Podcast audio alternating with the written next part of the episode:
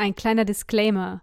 Wenn ihr meine investigative Analyse des in diesem Podcast besprochenen Produktes noch besser nachvollziehen möchtet, schaut euch beim Anhören die Fotos zu dieser Folge auf der Podcast-Website www.faselwesen.wordpress.com an. Viel Spaß bei der Folge.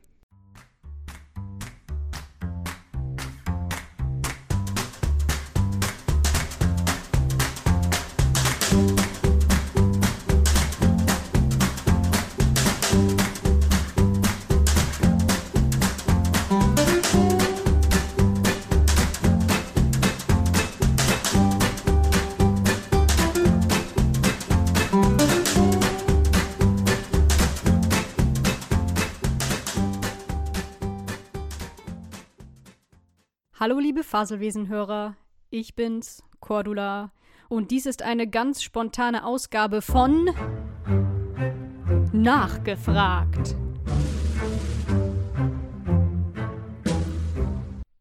Ihr wisst, in dieser Rubrik geht es um die richtig wichtigen Themen. Das Thema heute ist Stoffeule. Wir befinden uns also in der Spielzeugindustrie. Äh, Folgendes ist passiert. Ich war eben in einer Spielzeugabteilung, äh, ja, um Kindern nachzustellen, wie man das so macht. Ich kam an einen Wühltisch mit äh, 50% reduzierter Ware und sehr bald fiel mein Blick da auf eine kleine Plüscheule.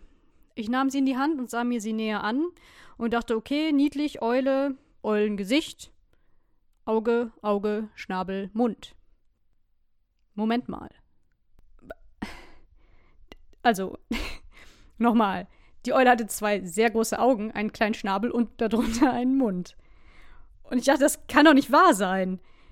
Da, das wird hier verkauft. Zwar zu 50% reduziert, aber das ist nicht nur pädagogisch nicht wertvoll, sondern pädagogisch schädlich. Wer kauft denn sowas?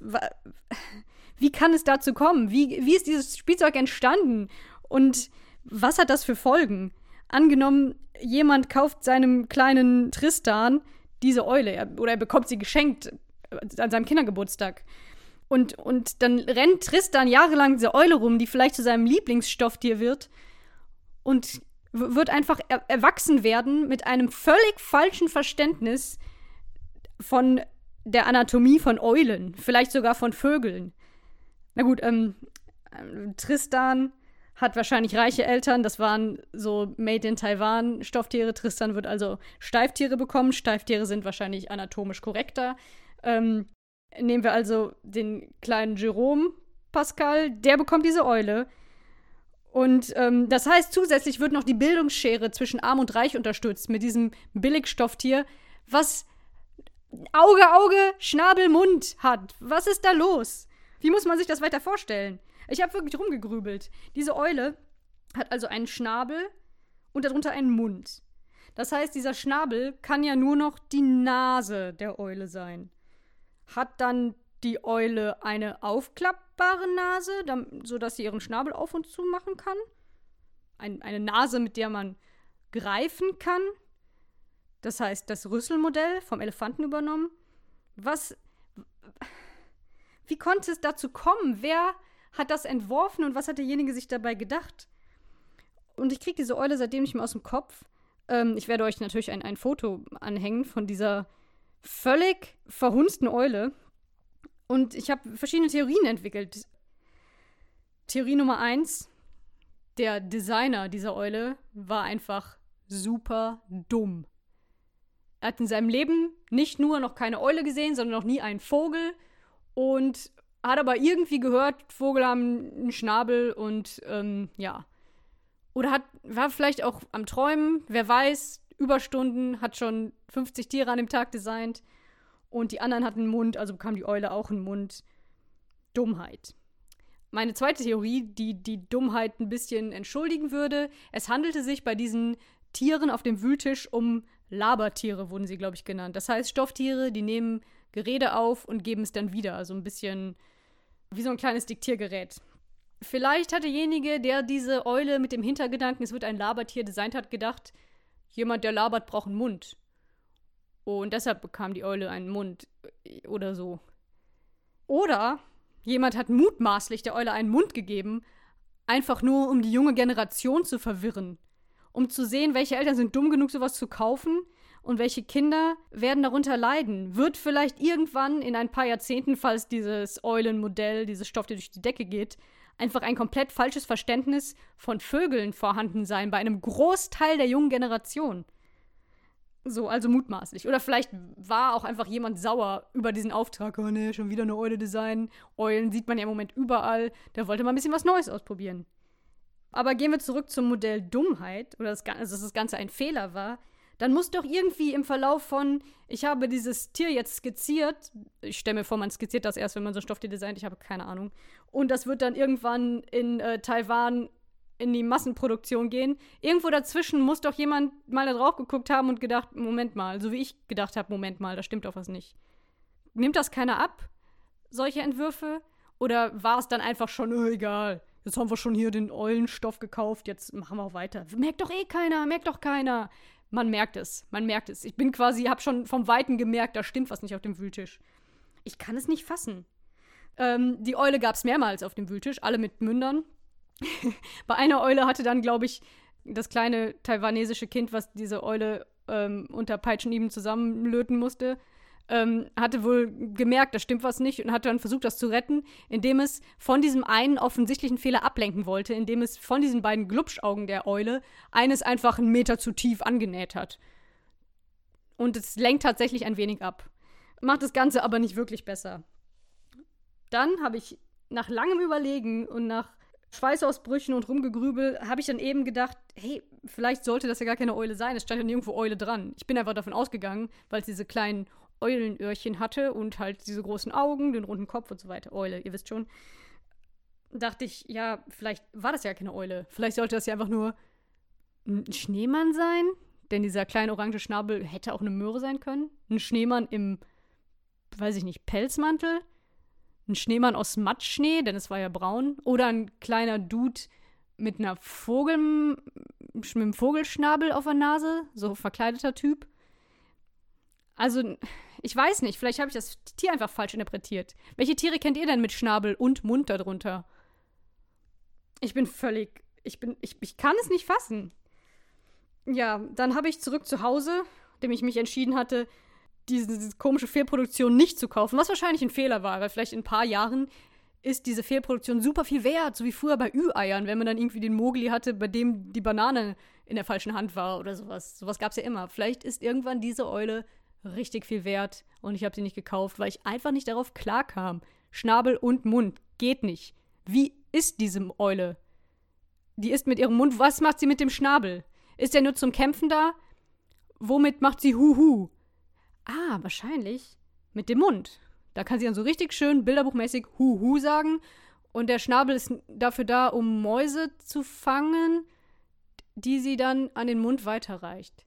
Ich weiß es nicht. Ich finde es super anstrengend. Biologen unter euch, erklärt mir, wie das geht. So, bei meiner Internetrecherche zurück zu Hause habe ich dann direkt eingegeben Stuffed Animal Owl und Plüscheule, Bildersuche, Google. Ich wollte wissen, ist das ein Ding? Eulen mit Mund? Ich habe tatsächlich dann irgendwie auf der vierten Seite, Ergebnisseite ein Bild gefunden von einem anderen Spielzeughersteller oder einem Plüschtierhersteller. Das war mehr so äh, Babyartikel. Da gab es wieder eine Eule mit Mund. Ich dachte, krass. Zwei Menschen haben den gleichen unverzeihlichen Fehler gemacht, offensichtlich voneinander abgeschrieben. Ich weiß nicht genau, was mir das jetzt sagt ich, ich weiß auch nicht, das ist jetzt irgendwie ein offenes Ende. Ich, vielleicht schreibe ich mal an die Firma. Ich weiß jetzt nicht, welches die Firma in diesem Spielzeugladen war, aber diese Online-Eule, vielleicht schreibe ich da mal hin und frage nach.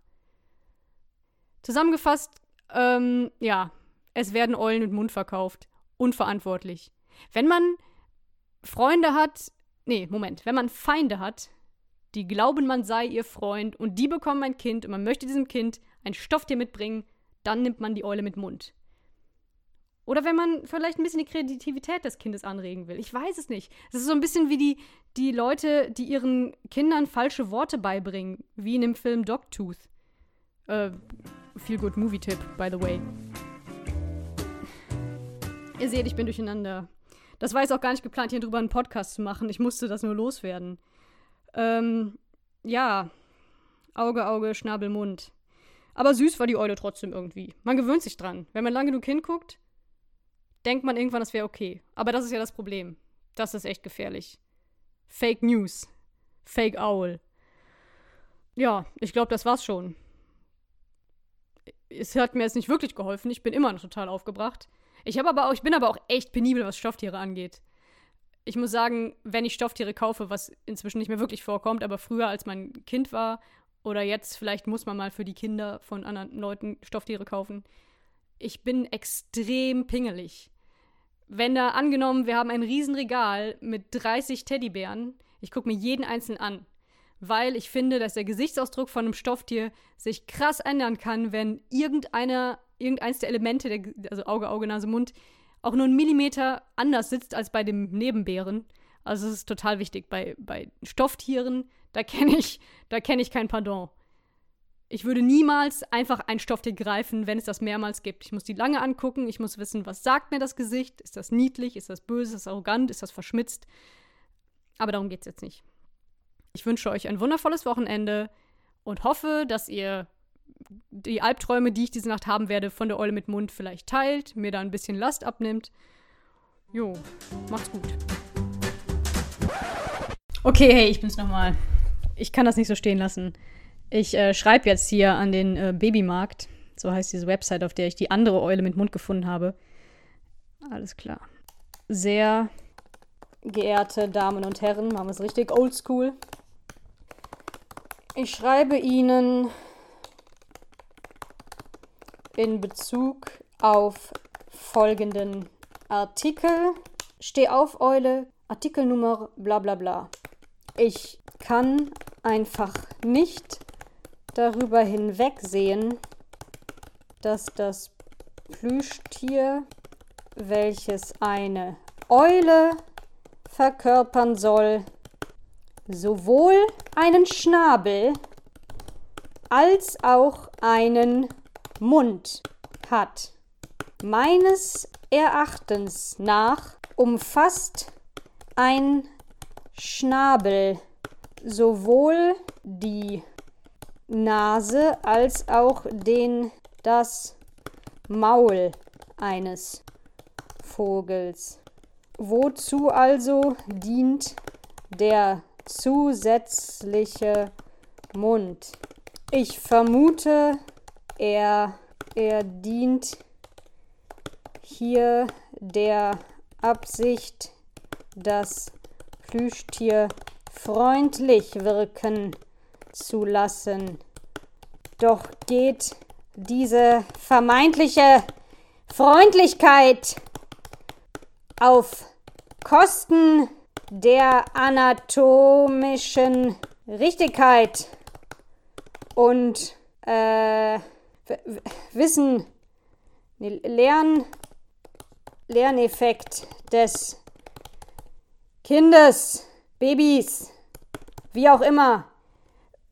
Okay, ich glaube, ich bin zu garstig. Vielleicht liegt es auch gar nicht in der Eule. F vielleicht liegt es einfach daran, dass, äh, ja, ich habe gerade Kuchen gebacken und ich habe mal wieder zu viel rohen Teig gegessen. Ich habe total Bauchschmerzen. Und ich weiß nicht, warum ich nicht dazu lerne. Gestern habe ich mir noch den, den Gaumen an einer Pizza verbrannt. Das passiert mir auch jedes Mal.